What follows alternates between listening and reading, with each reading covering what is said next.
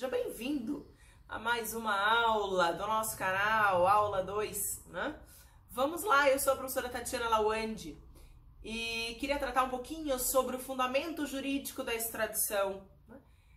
Calma, vamos com calma, vai dar tudo certo. O que é extradição? Né?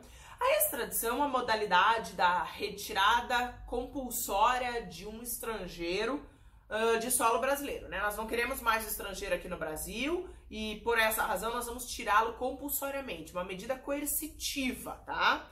Bem, a extradição especificamente é o seguinte: tem um estrangeiro em solo brasileiro e o Brasil recebe, por exemplo, um pedido vindo da Itália para que nós entreguemos esse estrangeiro que está aqui, entreguemos ele para a Itália. Por quê? Porque lá na Itália, esse estrangeiro precisa responder um processo criminal ou já foi condenado, né? já transitou em julgado, já uma condenação definitiva, uma condenação criminal que ele então agora terá que é, cumprir sua pena, ok? Então vamos lá um pouquinho mais tecnicamente. A extradição é a entrega de um estado, tá? Para outro estado requerente, então um é o requerente, o outro recebe o pedido, para quê? Para devolver, para entregar um estrangeiro que esteja nesse território, tá? Nós vamos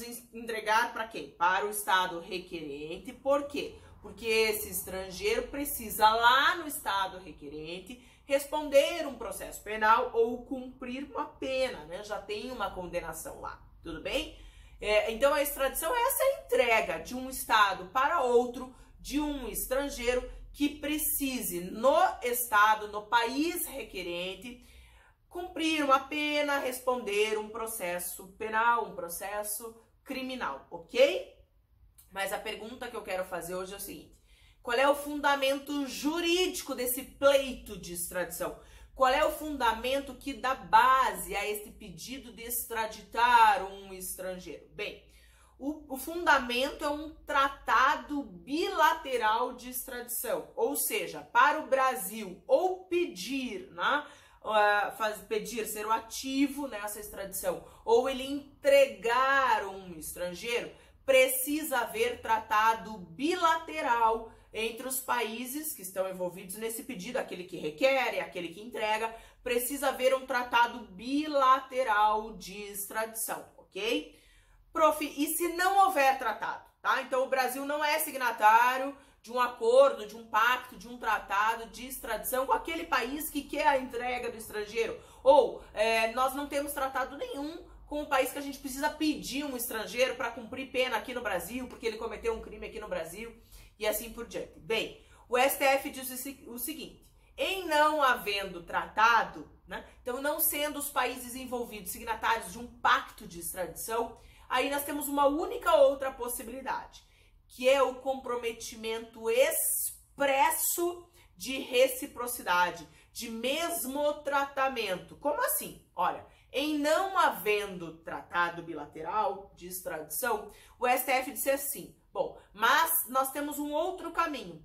Se o país requerente ou o país é, para onde o Brasil pede né, essa extradição, se nós não tivermos tratado, nós poderemos fazer uma promessa por escrito, tanto nós brasileiros, né, o Brasil, quanto este outro país envolvido no pleito, se fizermos uma promessa por escrito, expressa, de reciprocidade, de continuidade de tratamento, que em situações eventuais futuras, se for necessário, nós manteremos essa extradição entre os dois países, aí sim nós também poderemos extraditar.